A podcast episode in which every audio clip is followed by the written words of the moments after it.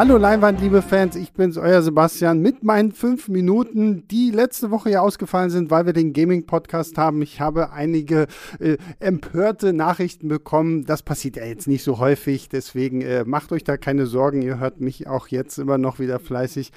Und äh, ja, heute geht es wieder um einen Film, den ich am Wochenende gesehen habe. Heute geht es sogar um einen meiner Lieblingsfilme, der definitiv irgendwo in den Top 20 mit auftaucht. Und ich würde sagen, ich drücke einfach mal auf meinen, äh, meinen Timer hier und die fünf Minuten starten ab jetzt. Und zwar geht es heute um den Film Gross Point Blank. Das ist, glaube ich, so ein später 90er Jahre Film. Ich weiß nicht mehr genau, wann er rausgekommen ist. Ich meine Ende der 90er Jahre.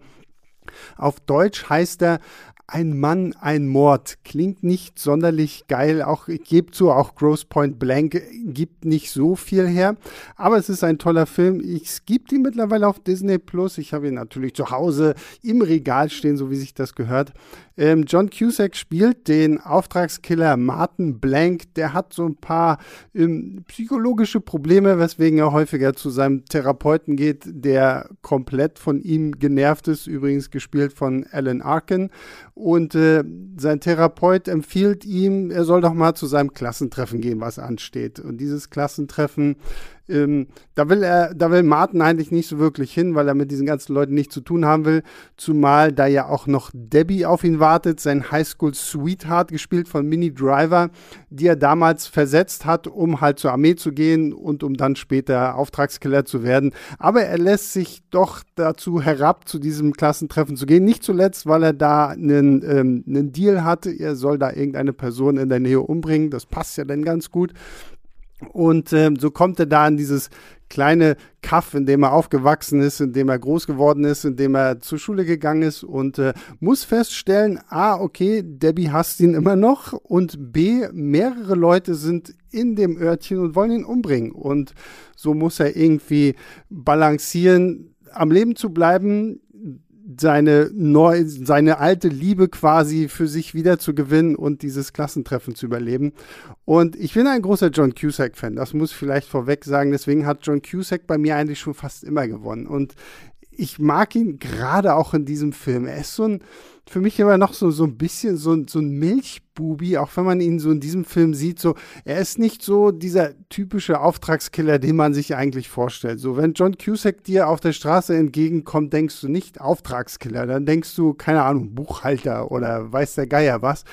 Und ich finde es eigentlich so schön, dass man so diesen Kontrast hat, seinen furchtbar krassen Job und halt diese normalo Person, die da irgendwie durch die Gegend läuft, die auch immer so ein bisschen treu doof durch die Gegend guckt und er macht es aber fantastisch. Also John Cusack, wie gesagt, über den lasse ich nichts kommen, aber gerade auch in diesem Film hat er einfach so eine coole Art, wie er das einfach so schön balanciert. Gleichzeitig Dan Aykroyd spielt auch in diesem Film mit, den wir aus Ghostbusters alle kennen, spielt so, so ein bisschen seinen Konkurrenten, wie die sich auch kabbeln. Auch äh, Cusacks äh, Chemie mit Mini Driver ist fantastisch. Die werfen sich so Screwball-mäßig so die Kommentare an den Kopf, sind so wie so ein altes äh, Ehepaar, das ständig im Streit ist. Und da, ich mag einfach an diesem Film, dass wir halt wirklich so, es ist eine Liebeskomödie, es ist eine Actionkomödie, es ist so ein bisschen verspätetes Coming of Age, weil auch Martin irgendwo für sich erstmal wieder wachsen muss, weil er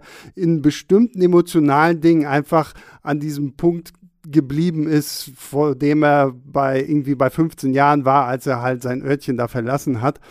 Und äh, das ist echt ein fantastischer Film. Geiler, geiler Soundtrack, das muss ich auch dazu sagen. Halt so echt so 80er, 90er Jahre. Funktioniert bei mir eh immer gut. Die Actionsequenzen, beziehungsweise so die Kampfchoreografien, die wir dann haben. Ich meine, es sind nicht viele, aber wenn sie dann kommen, sind sie echt cool.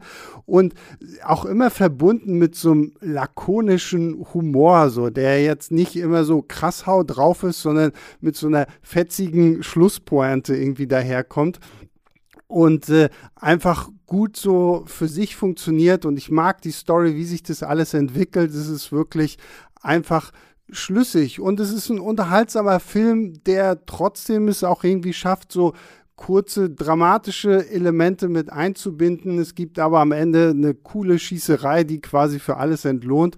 Und ich weiß nicht, ob es so der eine Film ist, den ich kenne, aber äh, der quasi einen Auftragskiller mal auf diese Art und Weise zeigt. Ich weiß nicht, ob es dann noch mehr Filme gibt, aber einen Auftragskiller bei seinem Klassentreffen finde ich irgendwie, ist eine coole Thematik. So habe ich bislang jetzt so auch noch nicht wiedergesehen und Vieles an diesem Film liegt tatsächlich einfach an John Cusack, so wie der durch die, uns die, wie der durch diesen Film führt, ist einfach nur fantastisch und deswegen gerade wenn ihr John Cusack Fans seid, guckt ihn euch an. Wenn ihr Actionkomödie mögt, die wirklich mal ähm, gutes Popcorn-Kino sind und einfach gute Unterhaltung sind, schaut euch ein Mann, ein Mord an und damit äh, hört auch meine, hören auch meine fünf Minuten auf. Ähm, ja, das war ein Mann, ein Mord auf Disney Plus könnt ihr ihn euch anschauen. Ähm, dankt mir später, wenn ihr ihn gesehen habt. Es ist wirklich ein sehr toller Film. Und ja, damit verabschiede ich mich. Wir hören uns zur regulären Podcast-Folge wieder. Und ja, bleibt mir gesund. Geht ins Kino, wenn ihr wieder ins Kino gehen könnt. Ich meine, Hashtag endlich wieder Kino oder endlich Kino. Ich glaube, es ist endlich Kino. Ähm, ich freue mich auch schon wahnsinnig drauf, wieder einfach mal regulär ins Kino gehen zu können. Und äh, dann guckt ganz viele Filme. Wir hören uns beim nächsten Mal wieder. Ciao, ciao. Leinwandliebe und Sebastians 5 Minuten sind Filmstarts-Podcasts der Webedia GmbH. Moderation und Schnitt Sebastian Gertschikow, Produktion Tobias Meyer, Monique Stibbe und Nina Becker. Die Songs Take a Chance und Easy Jam im Intro und Outro kommen von Kevin McLeod. Die Links zur Musik und zur Lizenz findet ihr in den Shownotes.